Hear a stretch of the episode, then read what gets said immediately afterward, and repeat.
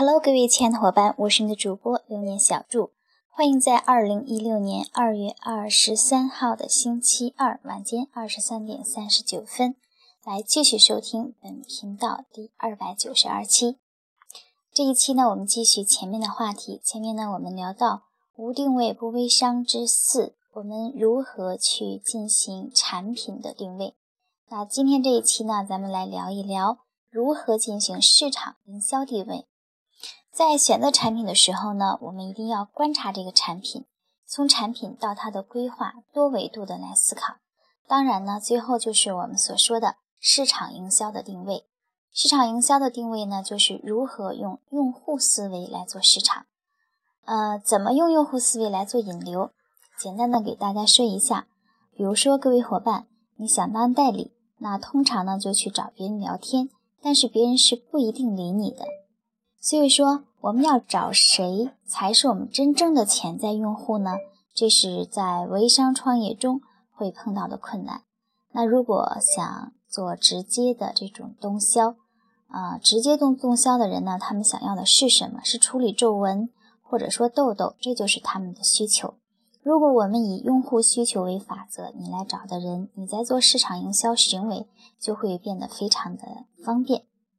比如说，我们在自己的朋友圈发布这样的一条信息：我想了解一下，啊，现在做这个面膜的市场还有多少人在做这个面膜？因为啊，大家知道，嗯，微商最初呢，就是大多数都是在面。做面膜，很多人呢都会认为，哎，这个面膜都已经做的烂掉了。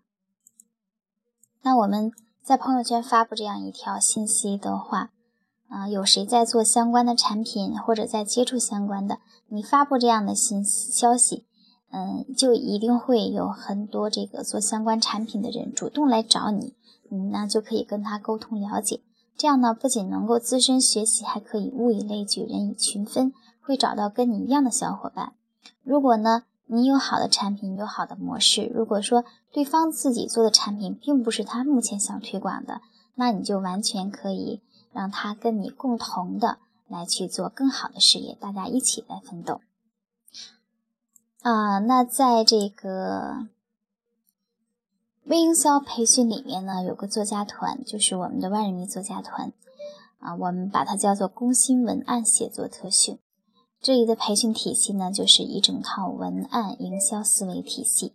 有的小伙伴呢，啊，会以为来作家团只有文采写得好的人才能进，其实恰恰相反，进作家团呢，正是由于你想要改善你的文案写作能力，通过营销思维布局来达到一个好的文案。那么，通过二十一个主题的培训，每个人都是可以做到的，只要你跟着做了每期的作业。那很多小伙伴呢，也都只是参加了作家团十天课程的学习而已。但是呢，呃，今天呢，他们不但文案写得好，而且团队也带得好，在短时间内成交的代理及零售客户的数量也是蹭蹭蹭的啊，不断的往上增长。呃，那么在这样的一个过程当中呢。这些伙伴的这个，不管说外边的微商环境是怎样的变化的，他都已经是在写作，呃，微文案写作领域已经是一个半个专家了。那他再去分享给别人，就是再去给自己的银行、信用银行增加信誉，给自己的生活增加技能，给自己身边的朋友带来帮助。所以说，像这样的伙伴，他的个人品牌。是持续在增长的，那么他带出来的伙伴呢，日子也会过得很好。所以说，我们呢，就是如果能够按照这样的思维去做市场营销，持续的去增加自己的知识，持续的给自己充电，那么我们就一定能够在这个呃这样的一个微文案写作领域成为专家。当然呢，我们在做某一类产品的时候，一定要看到一个好的品牌方。啊，如果你是选择的实体类产品，那就一定要，呃，除了产品本身好之外，一定要能够给大家提供正式的国家备案的批文，有保险公司的承保解决大家的后顾之忧，有专业级的培训、专业的美容老师或者中医老师来带给大家解决技能的问题。